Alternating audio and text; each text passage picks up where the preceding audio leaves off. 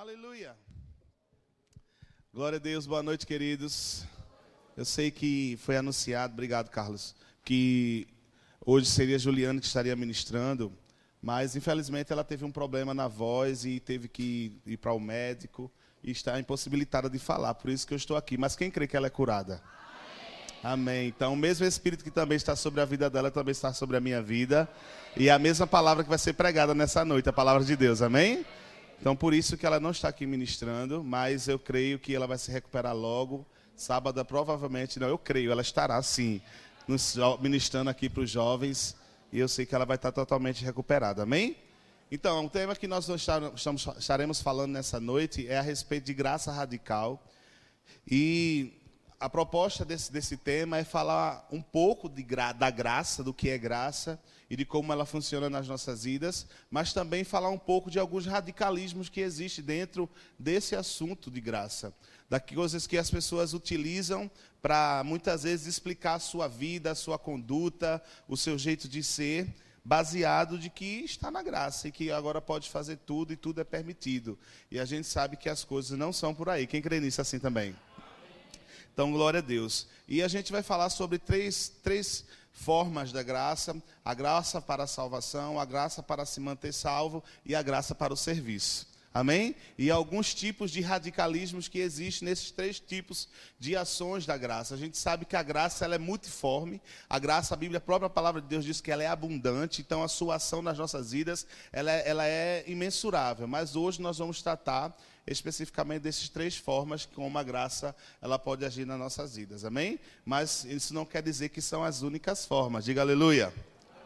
Aleluia. A Bíblia fala e deixa muito claro, irmãos, que nós somos salvos pela graça, mediante a fé. Diga assim: Eu fui salvo pela graça de Deus.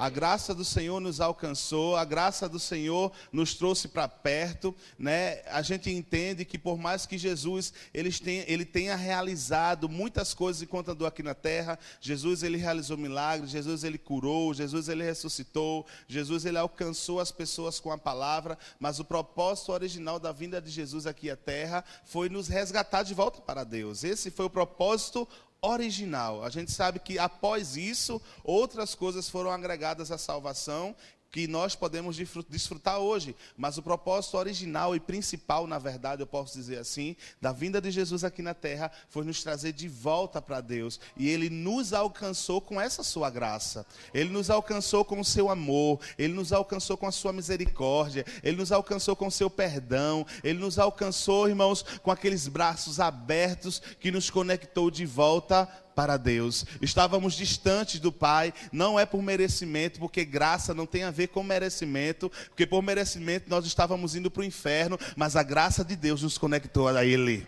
A graça de Deus manifesta em Jesus nos conectou de volta ao Senhor. Não é porque nós merecemos, não é por aquilo que nós fazemos, não é porque nós somos bonitos ou feios, porque nós somos santos ou não. O que importa é que nós somos salvos pela graça de Deus. Nós éramos inimigos, mas pelo seu grande amor, ele decidiu enviar Jesus para nos alcançar. Pela graça nós somos salvos, mas pela graça também nós somos justificados. Fomos justificados dos nossos pecados, fomos justificados das nossas iniquidades, fomos justificados daquilo que verdadeiramente nos mantinha distante do Senhor. As nossas dívidas foram pagas e nós fomos justificados. O sangue de Cristo nos lavou e isso aconteceu por causa da graça. Aleluia! Quando Deus enviou Jesus e Jesus foi à cruz e depois morreu, ressuscitou, foi diante de Deus apresentar o seu sangue como sacrifício, Deus não estava não recebeu aquele sacrifício baseado no que o homem tinha feito, mas baseado no que Jesus tinha feito. E ele fez tudo aquilo por causa da graça.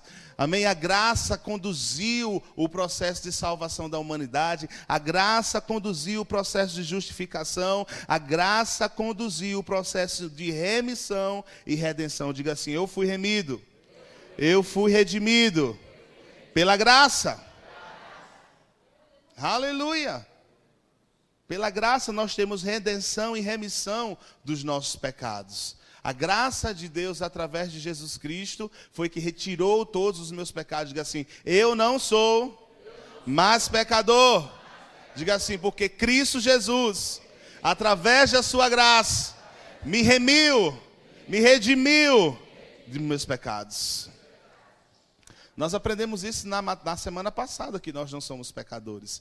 Então, se você não é pecador hoje em Cristo Jesus, se você já é salvo, você foi remido, você foi redimido pela graça de Deus. E eu quero ler com vocês aqui um texto que fala a respeito disso, que está lá em Efésios, no capítulo 2, e o versículo 5. Você trouxe sua Bíblia, por favor, abra lá.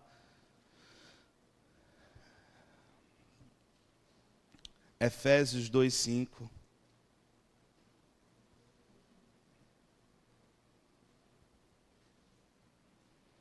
Se você abriu, diga aleluia. E estando nós mortos em nossos delitos, nos deu vida juntamente com Cristo. Pela graça sois salvos. Versículo 8 porque pela graça sois salvos mediante a fé, e isto não vem de, dó, de, de vós, é dom de Deus. Diga assim, é presente de Deus. Diga assim, é regalo do Senhor. Mas, irmãos, nós temos que entender que é, a graça, ela, ela, ela vem para nos salvar, ela vem para nos redimir, ela vem para nos tirar da condição de pecador, mas ela não fica apenas para isso na nossa vida. A graça, ela vai nos impulsionar para irmos além do novo nascimento. Diga assim: a graça me impulsiona a ir além do novo nascimento. Diga assim: o novo nascimento é bom demais. Agora olhe para o seu irmão e diga assim: irmão, mas tem muito mais. E a graça de Deus vai te favorecer a descobrir e acessar essas outras coisas. Aleluia! Nós temos que, nós nascemos de novo pela graça, mas nós vivemos pela graça também.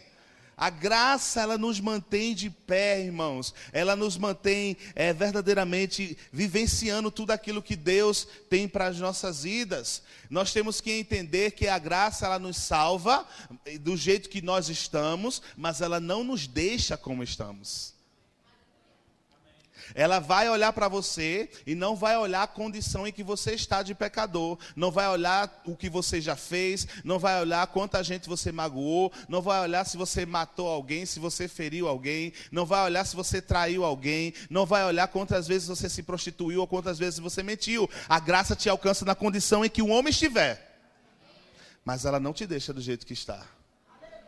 Ela não vai deixar um homem na condição em que ele estava ele, ela vai começar a trabalhar na vida do ser humano para que ele possa desenvolver nele a vida de Deus. A Bíblia diz que olhando para o Senhor, nós somos transformados de glória em glória. E essa transformação, ela é favorecida pela graça de Deus. Hoje tem sido, tem, tem sido pregado um evangelho, irmãos, em que as pessoas estão atraindo homens e mulheres para a igreja, homens e mulheres para, para, para a salvação, mas tem sido pregado um evangelho que elas podem permanecer com a vida que elas estão, porque Deus aceita elas do jeito que elas estão, Deus entende a, a, a vida em que elas vivem, irmãos, Deus ele te recebe como você está, mas o desejo dele é que você desenvolva a sua vida. O desejo dele é que você mude. O desejo dele é que você desenvolva o seu caráter cristão de acordo com o caráter dele. Irmãos, ele é nosso exemplo. Ele é o nosso modelo onde nós queremos entrar, onde nós poderemos chegar, desculpa. Sabe, irmãos, quando nós, nós como profissionais, por exemplo, nós temos alguns modelos de pessoas que são bem-sucedidos naquilo que eles fazem. Você que é advogado, com certeza você tem um advogado que você olha e diz assim: "Eu quero ser como esse homem é". Você que é policial e vê um policial crescendo, desenvolvendo, diz: "Poxa, eu quero ser como esse homem ou essa mulher é". Porque ele é um exemplo para você. Cristo é o nosso exemplo, ele nos motiva ser como ele é. E Jesus não andou em pecado, Jesus não andou em mentira, Jesus não andou em prostituição, Jesus revelou o caráter de Deus aqui na terra, Jesus revelou a vida de Deus aqui na terra. Por onde Jesus passava, milagres aconteciam, onde Jesus chegava, pessoas eram salvas, pessoas eram transformadas, e isso não acontecia apenas porque ele estava revestido da graça, mas porque ele da graça transformava a vida dele dia após dia. Não é só você ter a graça, mas deixar que a graça faça alguma coisa. É você dar abertura para que a graça possa atuar. E aí é justamente está o radicalismo da graça no que diz respeito à salvação. É, é, muitas vezes ser salvo e você, porque a pessoa é nova convertida, porque a pessoa ainda não entendeu, porque a pessoa, para segurar a pessoa na igreja, para segurar a pessoa no ministério, vai deixando a pessoa viver do jeito que ela quer. E não é por aí, irmãos. Os pais, os meus pais, irmãos, por mais que ele me amasse, por mais que eles desejassem o melhor para mim, eles não deixavam fazer o que eu queria. Porque se eu fizesse o que eu queria, eu iria me transformar num adulto medíocre. Eu nunca seria o que eles desejassem que eu fosse. E por isso eles me chamavam a minha atenção, por isso eles me corrigiam, por isso que muitas vezes eles usavam a vara, por isso que muitas vezes ele me privava daquilo que eu queria tanto fazer, como castigo por ter desobedecido. E eu não estou querendo dizer para você que Deus vai te castigar, mas Ele disciplina quem ama. Aleluia!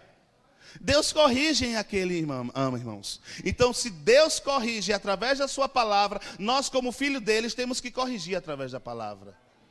Se você hoje tem discipulado alguém, se você hoje tem ajudado alguém na carreira da fé, você que é líder de um, de um verbo no lar, você que está ajudando alguém, um amigo teu te converter, você está ajudando lá no trabalho, não deixe ele permanecer do jeito que ele estava. É responsabilidade sua, como mais maduro, ajudar os meninos da fé.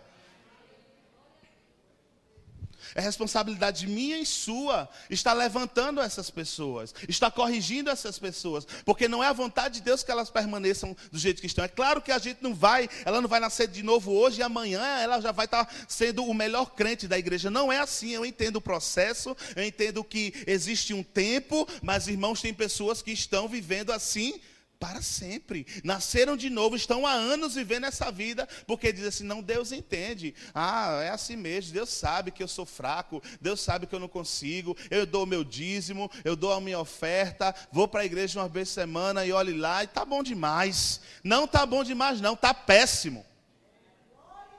Porque Jesus não morreu para que você entregasse seu dízimo, não. Jesus não morreu para que você fosse para a igreja, não. Jesus morreu para que você fosse salvo. E não existe essa de salvo uma vez, salvo para sempre, não. Você pode perder sua salvação, sim.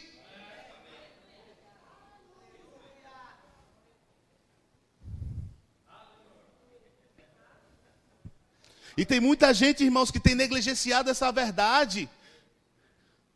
Muitos líderes têm negligenciado essa verdade com medo de perder ovelha. Irmãos, eu prefiro falar a verdade, aquela pessoa muitas vezes não ficar com raiva de mim naquele momento, do que perder aquela pessoa e depois ela passar na minha cara que eu não falei a verdade para ela. Ou até mesmo quando eu for prestar conta diante de Deus. Eu prefiro que ela fique com raiva de mim por eu ter falado a verdade, do que que ela morra. do que que ela se perca do que, que ela se desvie, seja engoldado pelas trevas e seja tomado para Satanás. Aleluia, você está aqui nessa noite. E é por isso que eu vim aqui nessa noite para falar umas verdades para mim e para você. Mude. Cresça. Chega com essa história e dizer assim: ah, uma mentirinha faz, não faz mal, não. Mentira faz mal. Porque o pai da mentira é Satanás. Se você mente, você está sendo influenciado pelo pai da mentira. E você é filho de Deus. Deus é a verdade. Deus fala a verdade. Ah, mas é, ver essa, essa, é, essa pornografia aqui não tem problema, só foi uma vez. Deus entende. Deus entende meus hormônios. Não, Deus não entende. Porque Deus é santo. E Ele te fez para andar em santidade também. E ele diz: sede santo como eu sou santo.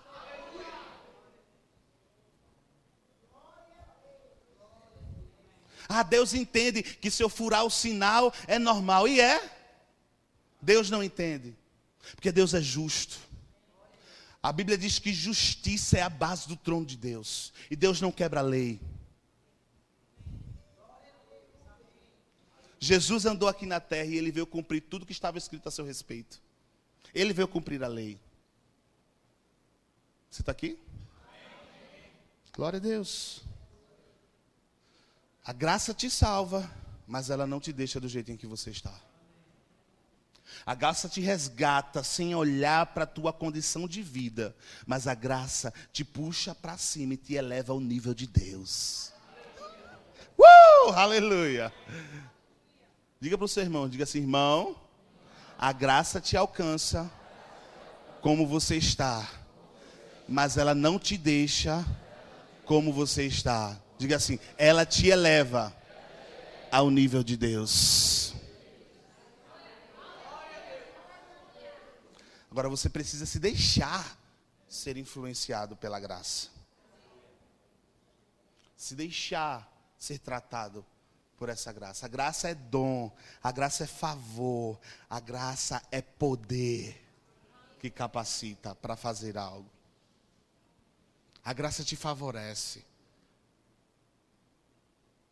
Aleluia. A graça te favorece. Você crê que a graça te favorece? Aleluia. Abre lá, por favor, em 2 Timóteo, capítulo 1. 2 Timóteo, capítulo 1, versículo 19.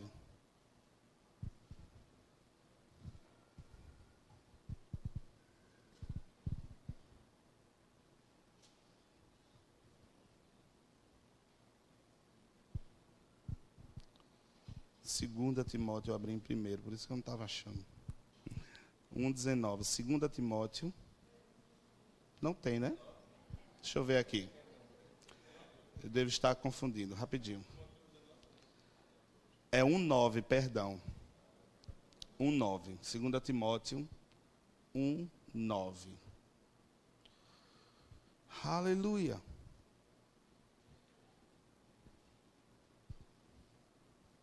Quem achou?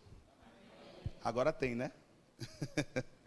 que nos salvou e nos chamou com santa vocação. Diga assim: Deus me, me salvou e me chamou com santa vocação.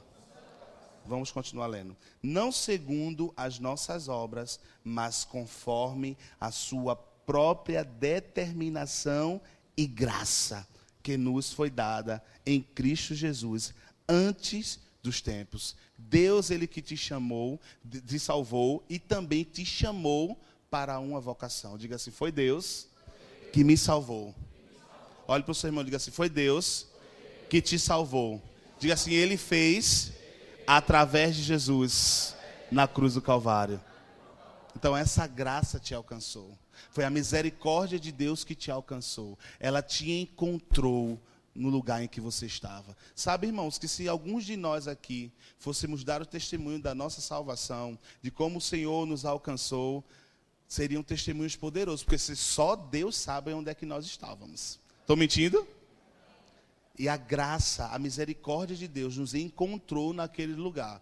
Ela nos salvou e nos chamou para uma santa vocação. Diga assim: me chamou para uma santa vocação. Então você não pode permanecer do mesmo jeito. Porque quando nós estávamos no mundo, não éramos santos. Verdade ou não é? Estou mentindo? Mas quando ele nos salvou, ele nos chamou para andar em santidade, numa vocação santa. É uma caminhada de santidade. É uma caminhada de crescimento. É uma caminhada de desenvolvimento. A vida do cristão, ela tem que ser progressiva. A Bíblia diz que nós devemos correr a carreira que está proposta para cada um de nós. A Bíblia diz que nós devemos ser transformados de glória em glória. Isso dá sentido de avanço, isso dá sentido de crescimento, de desenvolvimento. Você não pode permanecer do mesmo jeito que você estava quando você foi salvo, porque Deus, ele te comissionou, ele te chamou para uma santa vocação. Ele te chamou para que você andasse em outro patamar, não mais naquele nível de pecado, não mais naquele nível de, de, distanciamento do Senhor, mas agora numa vocação, numa caminhada, numa carreira santa. Você está aqui? Ele te salvou e te chamou para uma santa vocação. Ele disse: Vamos, filha, para outros níveis. Vamos, filho, para níveis mais profundos. Vamos, filho, para outros lugares que você ainda não caminhou, que você ainda não passou. Irmãos, para, essa é uma noite para nós meditarmos. De quando nós fomos salvos e de onde nós estamos e o que fazemos hoje.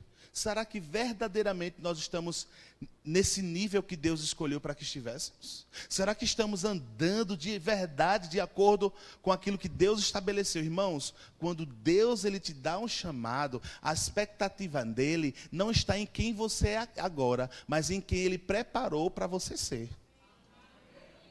Quando ele diz assim, olha, você vai ganhar vidas, ele não está olhando para você agora, ele está olhando para aquilo que ele já estabeleceu que você fosse.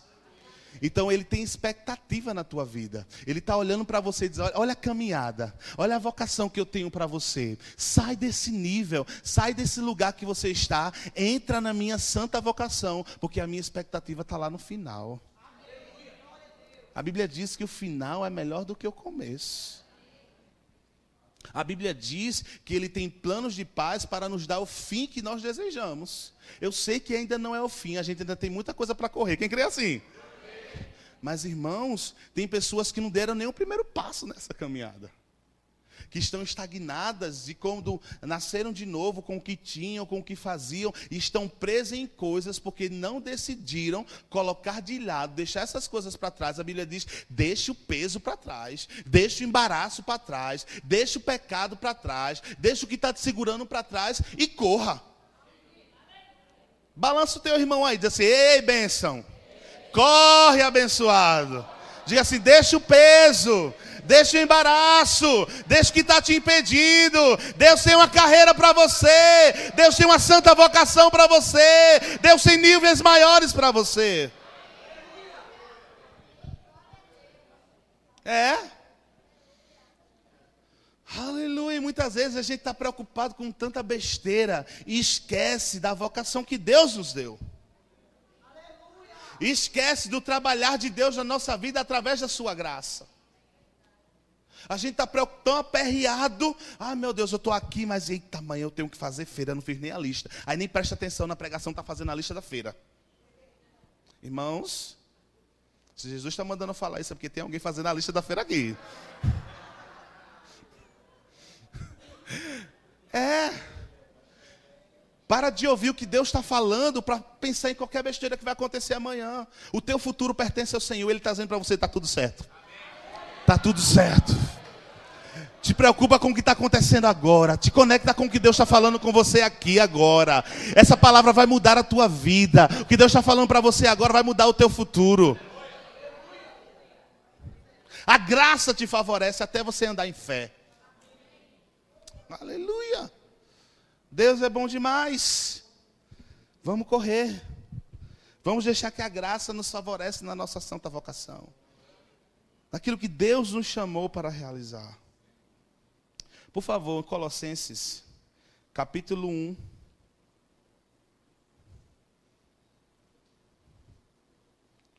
Versículo 6.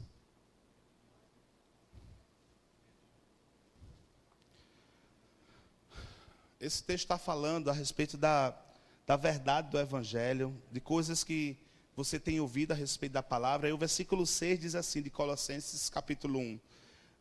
Você abriu?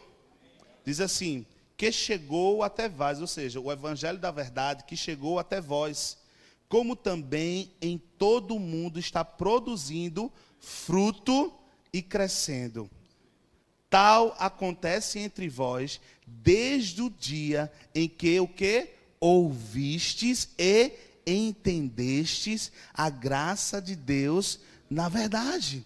O evangelho que chegou até você, como também todo mundo está produzindo fruto e crescendo. O evangelho da verdade que chegou até você, ele está produzindo um fruto mas esse fruto está crescendo. Agora continua aqui. Crescendo. Tal acontece entre vós desde o dia que ouvistes e entendestes a graça de Deus, a graça de Deus na verdade. Ele está falando aqui de pessoas que foi gerado um fruto dentro dela, e esse fruto está crescendo no dia em que ele ouviu a respeito da graça e, e entendeu a respeito da graça. Quando você é salvo, existe algo dentro de você, existe um fruto que é gerado dentro de você na salvação, mas é necessário que esse fruto cresça. Só que para ele crescer, você tem que mais que ouvir, você tem que entender. E só se entende algo quando se experimenta, quando se vivencia.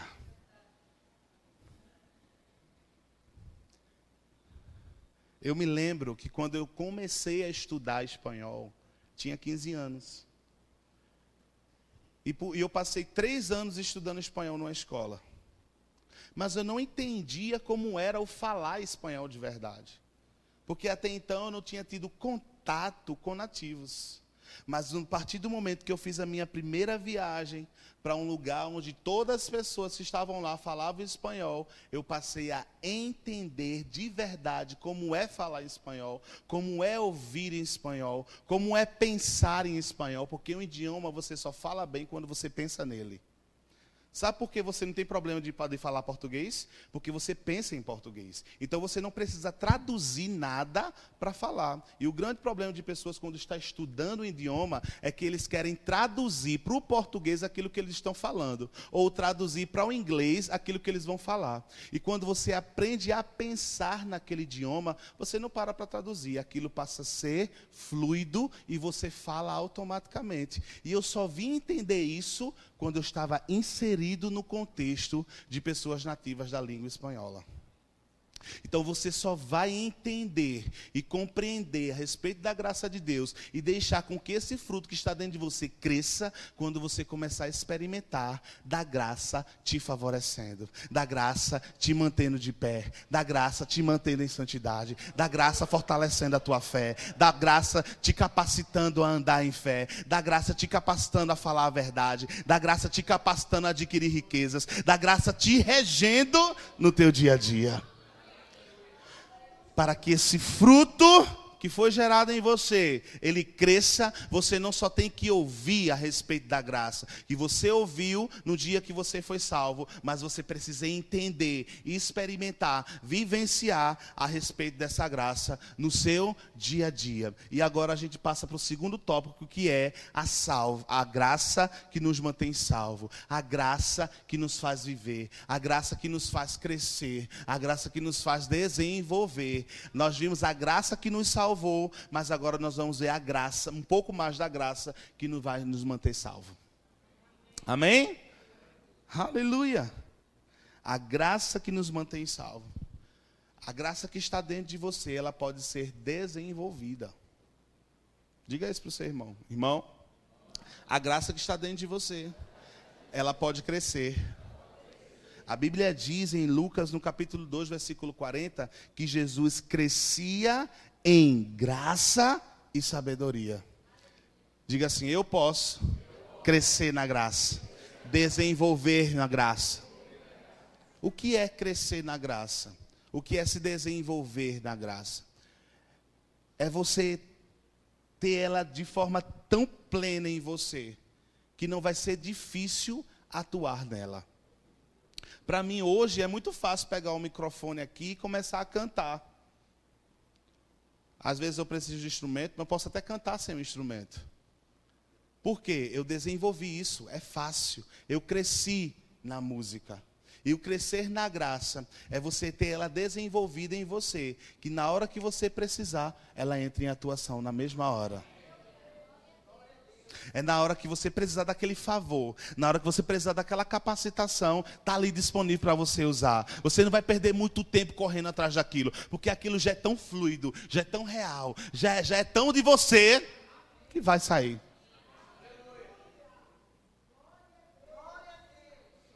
Aleluia. Aleluia. Jesus ele crescia em graça, ele se desenvolvia na graça de Deus.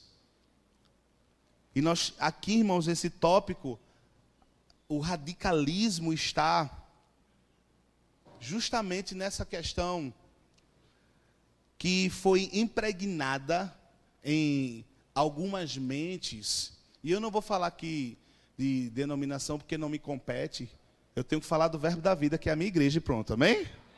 Mas a gente sabe, irmãos, que existe um ensinamento que tem entrado na mente das pessoas, que começou com um, uma teologia calvinista, que trata de que só alguns foram escolhidos para ser salvos.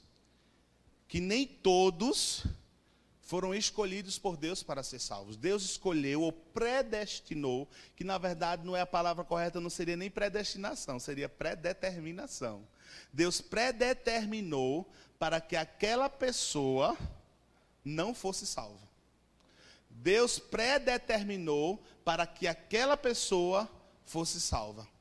E aqui fala-se de uma graça, deixa eu ver aqui o nome, irresistível.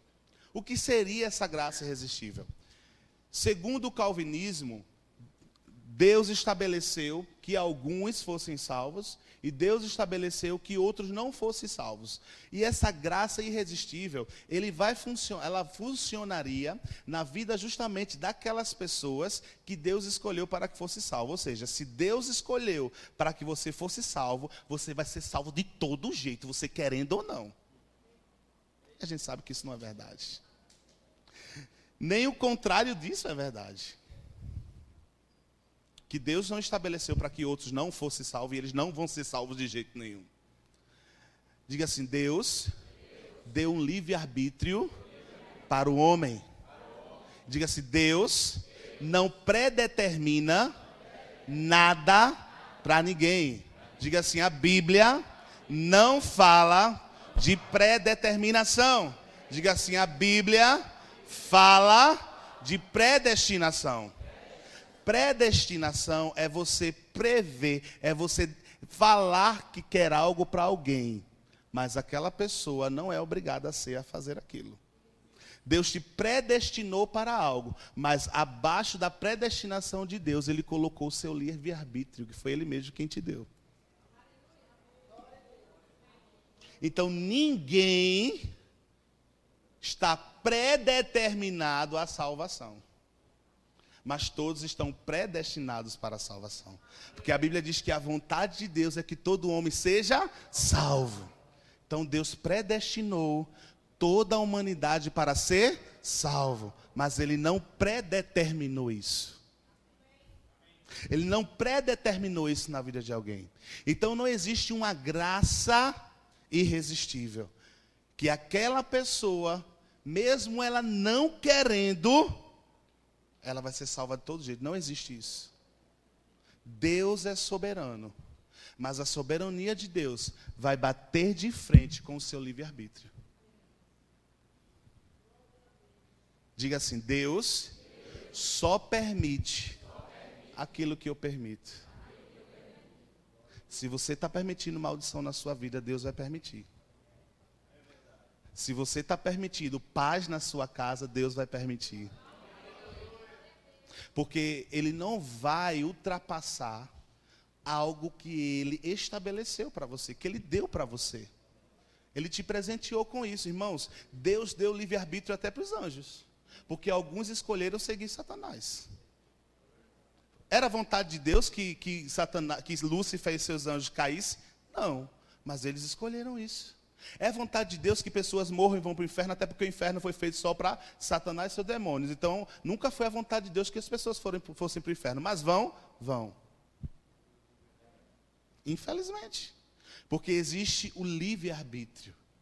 Então, essa, isso que inventaram, irmãos, não é real.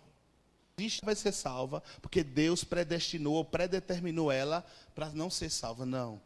A salvação é para todos. Jesus morreu por todos, porque Deus amou alguns, porque Deus amou o mundo. E não diga que se você ama, você predestinou aquela pessoa para o inferno. É? Quer dizer que eu amo meu filho e eu predestino ele para morrer para o inferno. Não. Porque Deus amou o mundo de tal maneira que enviou seu filho, seu único filho. Jesus veio como unigênito, mas depois ele se tornou primogênito. E nós somos os outros filhos de Deus. Amém? Cuidado com esses ensinos errados. Algo que se encaixa aqui também é a questão de uma vez salvo, salvo para sempre. Irmãos, não existe isso. A Bíblia diz que sem santificação ninguém verá Deus. E salvação, deixa eu te dizer algo, preste atenção aqui, por favor. Não deixe o diabo te roubar. Salvação não tem a ver com ir para a igreja. Por mais que a igreja é o lugar onde nós somos capacitados a nos manter salvos, mas não quer dizer que todo mundo que vai para a igreja está salvo, não. Salvação não tem a ver, irmãos, com desfrutar de um milagre, por mais que quando nós desfrutamos de um milagre, aquilo também faz parte do pacote de salvação. Salvação, irmãos, tem a ver com vida eterna. Diga assim: salvação, tem a ver com vida eterna. Isso aqui é passageiro. Isso vai durar 80, 90, 100 anos na vida de alguns aqui. Mas você já parou para pensar na sua eternidade? Isso aí sim tem a ver com salvação. E você só vai ter essa vida eterna se você manter-se salvo enquanto você andar aqui. Mantendo-se uma, uma vida de integridade, de quebrantamento, sendo humilde, servindo ao Senhor fazendo a vontade dele, uma vida com ele. Nós estamos sujeitos a erros, irmãos, eu entendo isso.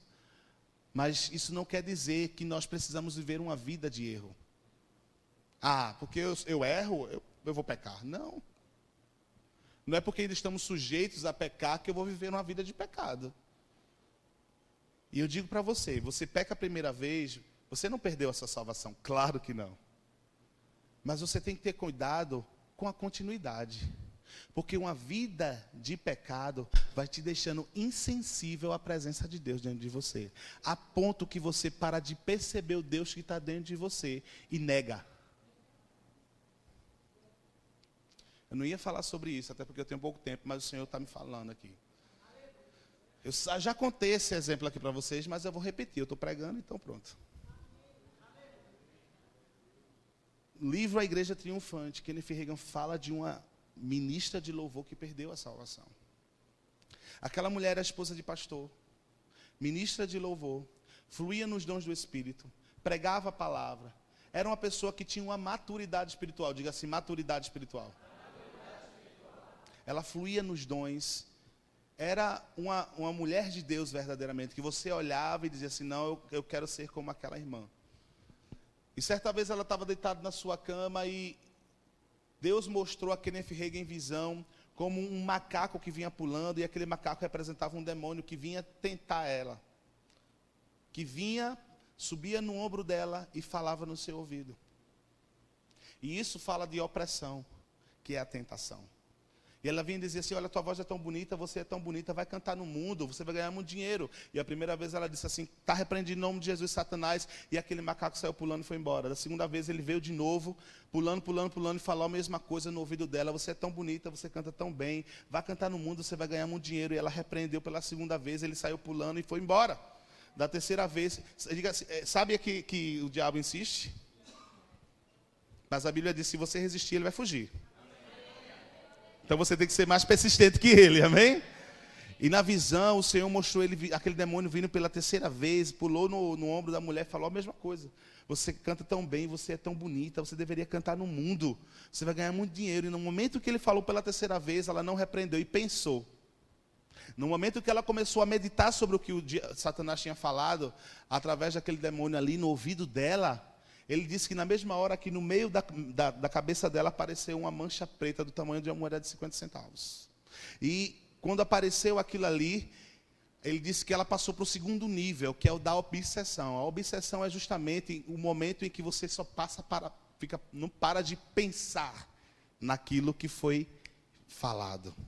Ela começou a meditar a respeito daquilo, começou a pensar naquilo, e quando você pensa muito, você vai gerando vida naquilo que você está pensando e pratica. E aquela mulher se desvia da igreja e começa a cantar no mundo.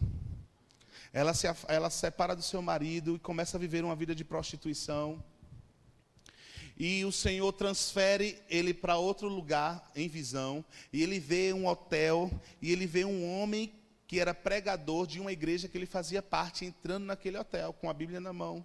E ele entra e, Kenneth Reagan vai atrás dele, tudo isso em visão, irmãos. Ele vai atrás daquele homem, ele entra naquele hotel, ele sobe as escadas e ele chega num lugar, um corredor muito longo, com uma porta no final do corredor, e aquele pregador vai até o final daquela porta e bate. E Kenneth Reagan, em visão, fica ali olhando aquela cena. Ele bate naquela porta e a mulher abre a porta. E quando ela diz assim: Você lembra de mim? Você era a esposa do pastor lá da minha igreja. Eu vim aqui para falar de Jesus para você. E naquela hora, aquela mulher olha para aquele pregador e diz assim: Você e seu Jesus para o inferno. E no mesmo momento, aquela, aquela, aquela bola do tamanho de 50 centavos negra que estava no meio da sua mente começou a preencher todo o seu corpo. E ela ficou toda com aquela, com aquela sombra negra em todo o seu corpo. E o Senhor falou para ele: disse assim, ela perdeu a salvação dela agora. Porque ela viveu uma vida de pecado e ficou insensível à minha presença e me negou. Mas isso aconteceu com uma pessoa que diga assim, que tinha maturidade espiritual e diga assim, sabia o que estava fazendo. Porque Deus não leva em conta o tempo de ignorância. Amém? Por isso que eu digo para você, quanto mais você conhece, mais responsabilidade você tem. E aquela mulher perdeu a salvação dela naquele dia, irmãos. Porque ela ficou insensível à presença. Então, não fique insensível a partir de uma vida de pecado. Porque a partir do momento que você perde a sensibilidade da presença de Deus diante de você, você vai rejeitá-lo de vez, vai ignorá-lo. E Deus ele só permanece no coração que ele é desejado para estar lá. Porque a Bíblia diz que ele bate. Se você abrir, ele entra. Mas a partir do momento que você não quiser, ele não vai permanecer mais lá. Você está aqui mesmo nessa noite? Eu sei que nós precisamos ouvir um pouco mais a respeito disso. Irmãos, é muito sério. É muito sério. Eu estava falando com Catarina, eu disse, Catarina, eu, eu tenho que começar a preparar umas pregações mais sobre fé, sobre Jesus vai te dar mais. Glória a Deus, aleluia, né? Mas aí eu não estava nem escalado, aí Jesus me bota para pregar sobre isso. aleluia! Se o Senhor fez isso acontecer, irmão, é porque era vontade de Deus que ele falasse isso, amém? Aleluia. Amém? Glória a Deus. Eu não vou me deter mais muito nesse tópico, porque nós já estamos aqui com o tempo avançado. Mas eu quero que você entenda, irmãos, que a graça não é tolerância de Deus para você pecar. Graça é favor para você andar em santidade. Diga isso, graça não é tolerância de Deus para que eu possa pecar. Diga assim: graça é favor de Deus para que eu possa andar em santidade.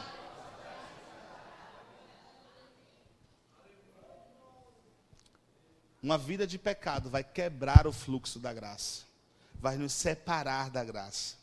E a Bíblia diz que nós devemos, em Hebreus capítulo 12, versículo 28, que nós devemos reter a graça de Deus reter, manter o fluxo da graça agindo na nossa vida. E isso acontece com a vida de santidade. Vamos agora para o último tópico, que é graça para servir.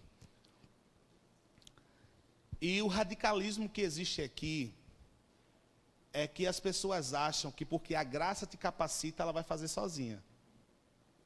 E eu quero ler com vocês aqui em Romanos capítulo 12, versículo 6. Por favor, abra lá. Romanos 12, 6.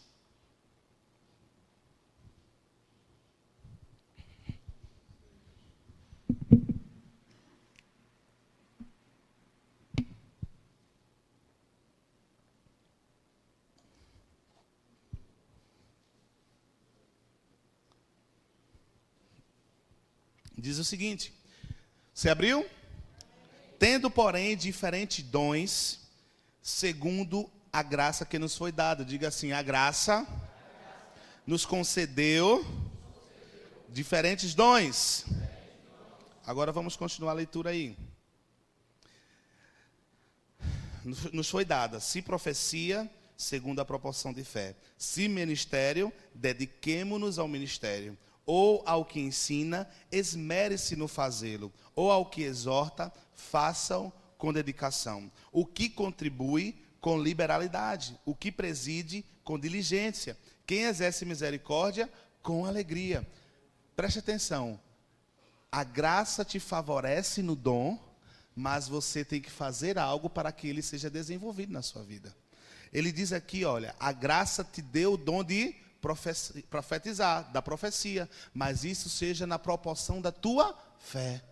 Na proporção da fé. Então desenvolva a tua fé para que o dom possa fluir mais e mais na tua vida.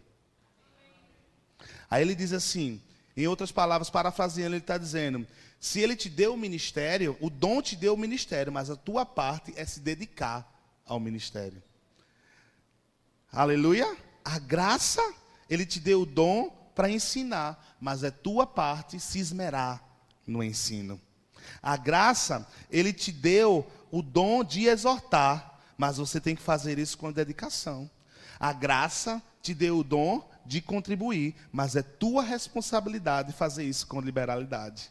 A graça te deu o dom para presidir, mas é tua responsabilidade fazer isso com diligência. A graça te deu o dom da misericórdia, mas é tua responsabilidade fazer isso com alegria. Não é porque Deus te capacitou, Deus te ungiu para algo, que as coisas vão acontecer simplesmente pelo fato de você ser ungido. Existe a tua parte, diga assim: existe a minha parte. Deus chamou Miguel para estar tá servindo aqui. Ungiu ele, capacitou ele, mas se ele não se dedicar e estudar, ele não iria fazer a metade do que ele faz aqui.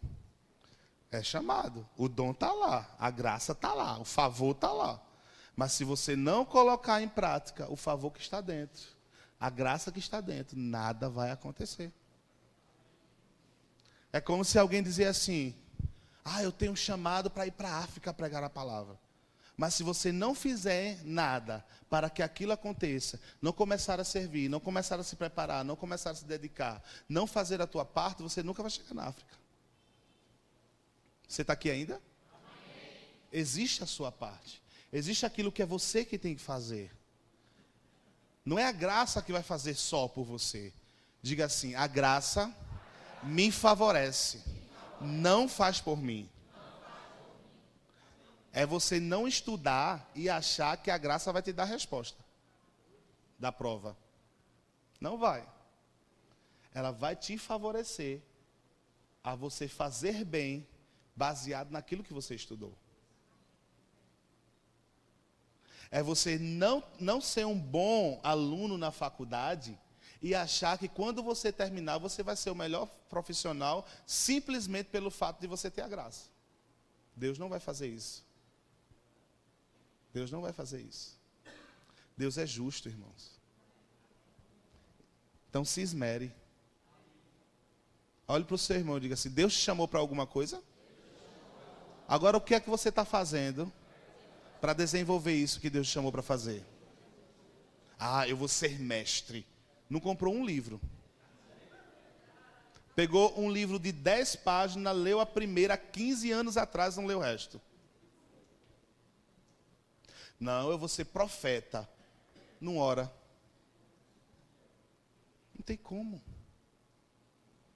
Eu vou ser evangelista. Nunca pegou a palavra nem para uma melancia. Eu conheço evangelista que começou pregando a palavra para uma melancia. E depois pregou para multidões. Irmãos, existe a sua parte. E Deus vai pegar junto com você. E vai fazer acontecer aquilo que Ele te chamou para fazer. Graça é favor. Rimou, não foi? Graça é capacitação. Graça é ajuda. Graça é favor imerecido, graça é dom, graça é um presente de Deus. Amém? E para terminar, eu quero ler o texto que eu sei que você conhece, que está lá em 2 Coríntios, capítulo 12, versículo 9. 2 Coríntios.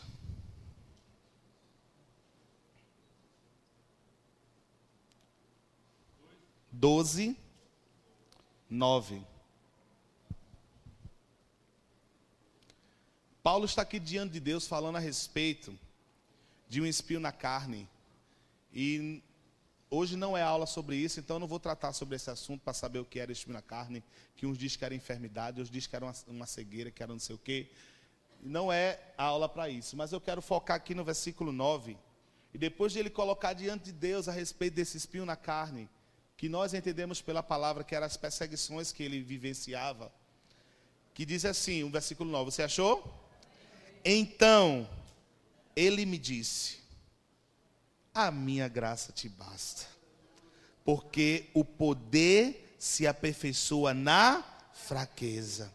De boa vontade, pois, mas me gloriarei nas fraquezas, para que sobre mim repouse o poder de Cristo. O Senhor disse assim: Olha, Paulo, eu não vou tirar esse espinho da tua carne, não. Mas não te preocupa, porque a minha graça te capacita a você se livrar disso. A minha graça está dentro de você para te capacitar a ir além disso, a passar por cima dessas circunstâncias, a passar por cima dessas perseguições. Sabe, irmãos, a Bíblia, Jesus já tinha dito para Paulo que era a vontade dele que ele passasse por essas perseguições, que era a vontade que ele sofresse em prol do evangelho. Então o Senhor disse assim: Olha, eu não vou impedir de você ser, ser, ser é, perseguido, não, mas deixa eu te dizer a minha graça vai te capacitar a ir além disso. Por isso que Paulo disse: Ah, eu sei passar fome, eu sei ter abundância, eu sei ser perseguido, eu sei estar tudo em paz. Mas sabe de uma coisa? Eu posso todas as coisas daquele que me fortalece. Porque a graça de Deus bastava para Paulo. A graça está dentro de você. Para que mesmo que você passe, esteja no meio de uma tribulação, aquilo não te abale. Vai tudo bem. A paz que excede todo entendimento, guarda minha mente e coração. Eu posso dançar, eu posso gritar, eu posso pular, eu posso me alegrar, porque está vendo esse problema? Não afeta quem eu sou. Está vendo esse problema? Não afeta quem eu tenho. Está vendo esse problema? Não afeta para onde eu vou. oh, meu Deus do céu. Não me afeta. Porque a graça do Senhor me basta. A graça do Senhor me capacita nos faz andar sobre as águas. Aleluia. Se o mar não se abrir, irmãos, você vai passar por sobre as águas. Que a graça vai te capacitar para isso. Aleluia. Se a chuva não parar, dança no meio da chuva.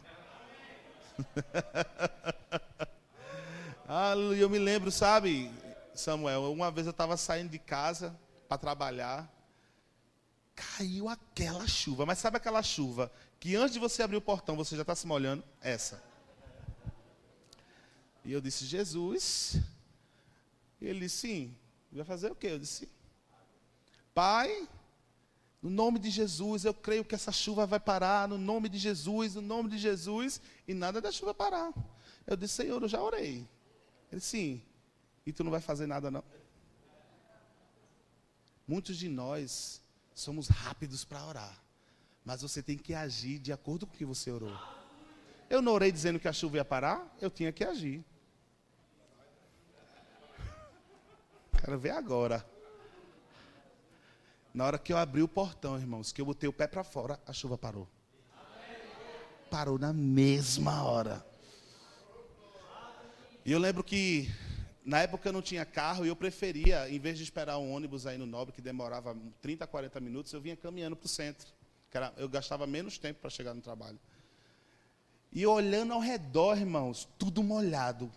Como, como se eu estivesse andando na chuva, a chuva não estivesse me molhando e só molhando ao redor. Você não crê, eu não tenho nada a ver com a sua crença, importa que eu experimentei do milagre. Deixa eu dizer para você, quando você se dá o primeiro passo de fé, o Senhor pega junto com você. Pedro nunca saberia o que era andar sobre as águas se ele não tivesse colocado aquele pé para fora do barco. Você nunca vai saber o que é andar sobre o mar se você não deu o seu primeiro passo de fé. Saia desse barco. A graça de Deus vai te capacitar a andar sobre as águas. A graça de Deus vai te manter sobre as águas. A graça de Deus vai fortalecer a tua fé. O Senhor não vai te deixar só. Ele não vai te desamparar. Mas Ele não vai pegar e vai te empurrar para fora do barco, não. Ele vai ficar de fora dizendo assim: Vem, meu filho. Vem, você pode. Você consegue. Dá mais um passo. Dá outro passo. Dá outro passo. Dá outro passo. Quando você vê, você já atravessou tudo. Porque a graça de Deus te capacita a passar por cima das circunstâncias. A graça de Deus te faz passar e você nem percebeu. uh, aleluia! Aleluia! Jesus disse que haveria uma mesa posta para você na presença dos seus inimigos. Os inimigos vão estar lá fungando em cima de você e você sentado na mesa comendo. Você vai viver comendo Satanás e não vai tocar na minha vida. Você vai ficar só olhando experimentando o que é bom e não vai poder experimentar disso. Que ele perdeu, ele perdeu o privilégio de estar na presença de Deus. Mas nós sabemos o que é estar na presença do nosso Deus. Então você pode comer da mesa sem se preocupar que ele não pode tocar na, em você. Aleluia! Aleluia! A graça de Deus te capacita. A graça de Deus te fortalece. A graça de Deus te faz forte. A graça de Deus te faz passar por sobre as águas. A graça de Deus te capacita a dançar no meio da tempestade. A graça de Deus te capacita a fazer ha, ha, ha, quando você tem motivo para chorar. A graça de Deus capacita a dizer não para a tentação. A graça de Deus te capacita a realizar a vontade dEle. Quando você olha e diz assim, Senhor, não consigo fazer, é aí mesmo, meu filho, vai e faça, que a graça te capacita. Senhor, eu não sei onde vai dar, mas do meu jeito que eu fiz com Abraão e fiz ele prosperar, eu vou fazer com você. Dê o passo e as portas vão se abrindo. Dê o passo e a terra prometida vai chegando diante de você. Quando Abraão saiu de lá, irmãos, ele não sabia para onde ele ia. Deus disse: Vai que eu te mostrarei. E Deus prosperou aquele homem onde ele chegou. Onde ele chegava, estava seco, mas frutificava. Não tinha nada, mas as coisas aconteciam. Deu o primeiro passo de fé e vai ser porta dentro de porta, porta dentro de porta, porta dentro de porta, porta dentro de porta para você.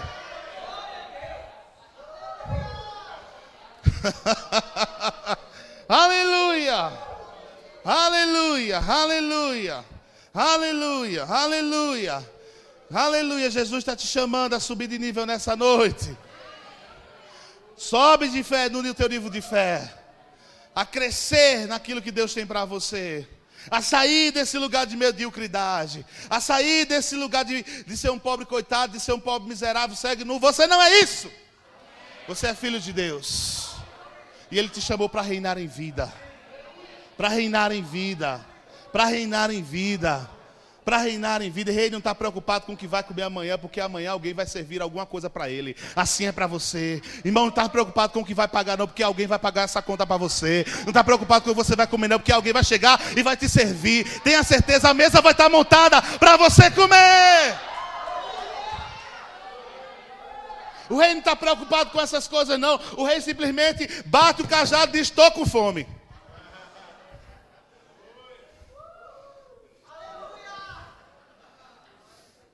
Aleluia.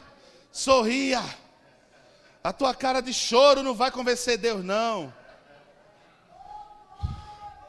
Mas deixa eu dizer para você: a tua alegria debaixo de uma ousadia de fé vai abrir portas.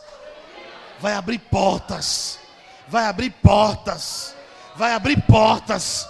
Vai abrir portas. Chegou a hora de você começar a mexer as águas. Não fique esperando que Deus venha e faça por você, não. Nada está acontecendo. Eu vou fazer, eu vou mexer as águas. Aleluia! Vai dar certo, irmão. A graça de Deus te capacita a isso. A graça de Deus te capacita a olhar o caos e ver tudo organizado. Verdadeiramente tudo vai entrar em ordem. Tudo vai entrar em ordem. Tudo vai entrar em ordem. Tudo vai entrar em ordem. Tudo vai entrar em ordem. A bagunça que o diabo fez na sua vida durante esses anos, Deus está colocando em ordem. Ele está te capacitando a pegar a vassoura espiritual e começar a varrer para fora tudo que não presta a começar a organizar a tua vida. E você vai ver, meu irmão, tá difícil, não está sendo fácil não, eu sei disso, mas é necessário. Você vai ver o que vai acontecer na sua vida. Você vai ver o que Deus vai fazer na sua vida. Começa a varrer para fora aquilo que não presta, começa a jogar no lixo aquilo que está acumulado. Deus não quer coisa que não presta acumulado na tua vida não. Abre espaço para coisa nova. Abre espaço para coisa nova. Abre espaço para coisa nova. Oh, aleluia. Oh, aleluia! Libere espaço para coisa nova que está para chegar na tua vida. Aleluia! Aleluia! Aleluia! Aleluia! Oh, aleluia! Oh, joga fora toda amargura, joga fora tudo aquilo que fizeram de mal para você. Isso não presta para você, não. Abre espaço para o renovo de Deus.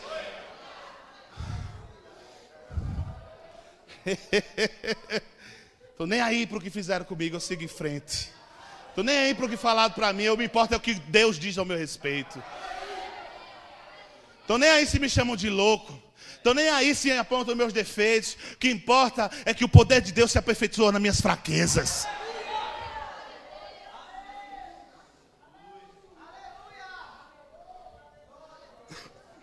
Só me importo com aquele que eu vou prestar conta.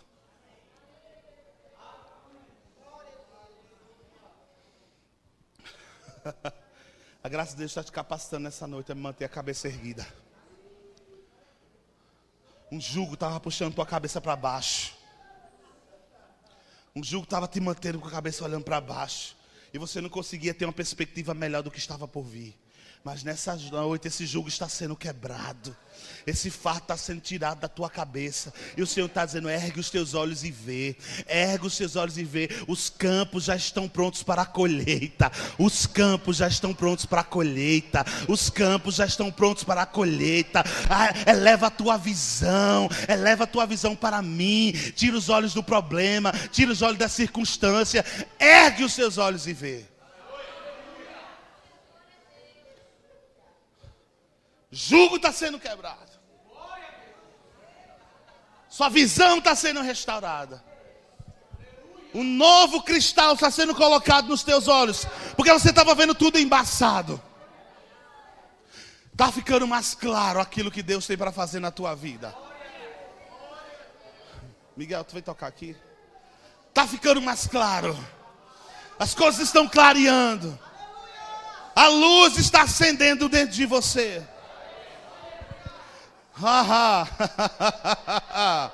Ei, aleluia, o louvor pode vir todo. Aleluia. aleluia, aleluia, aleluia. Se prepare, meu irmão. Se prepare para o que Deus tem para fazer na tua vida. Aleluia, aleluia, aleluia. Aleluia, aleluia. oh, é um novo tempo, é um novo tempo, é um novo tempo. Aleluia, aleluia. Graça, graça sobre graça que te capacita a fazer mais, que te capacita a ir mais além. Aleluia, aleluia, aleluia. Chega de estagnação, chega de ficar parado. Oh, aleluia, aleluia, aleluia.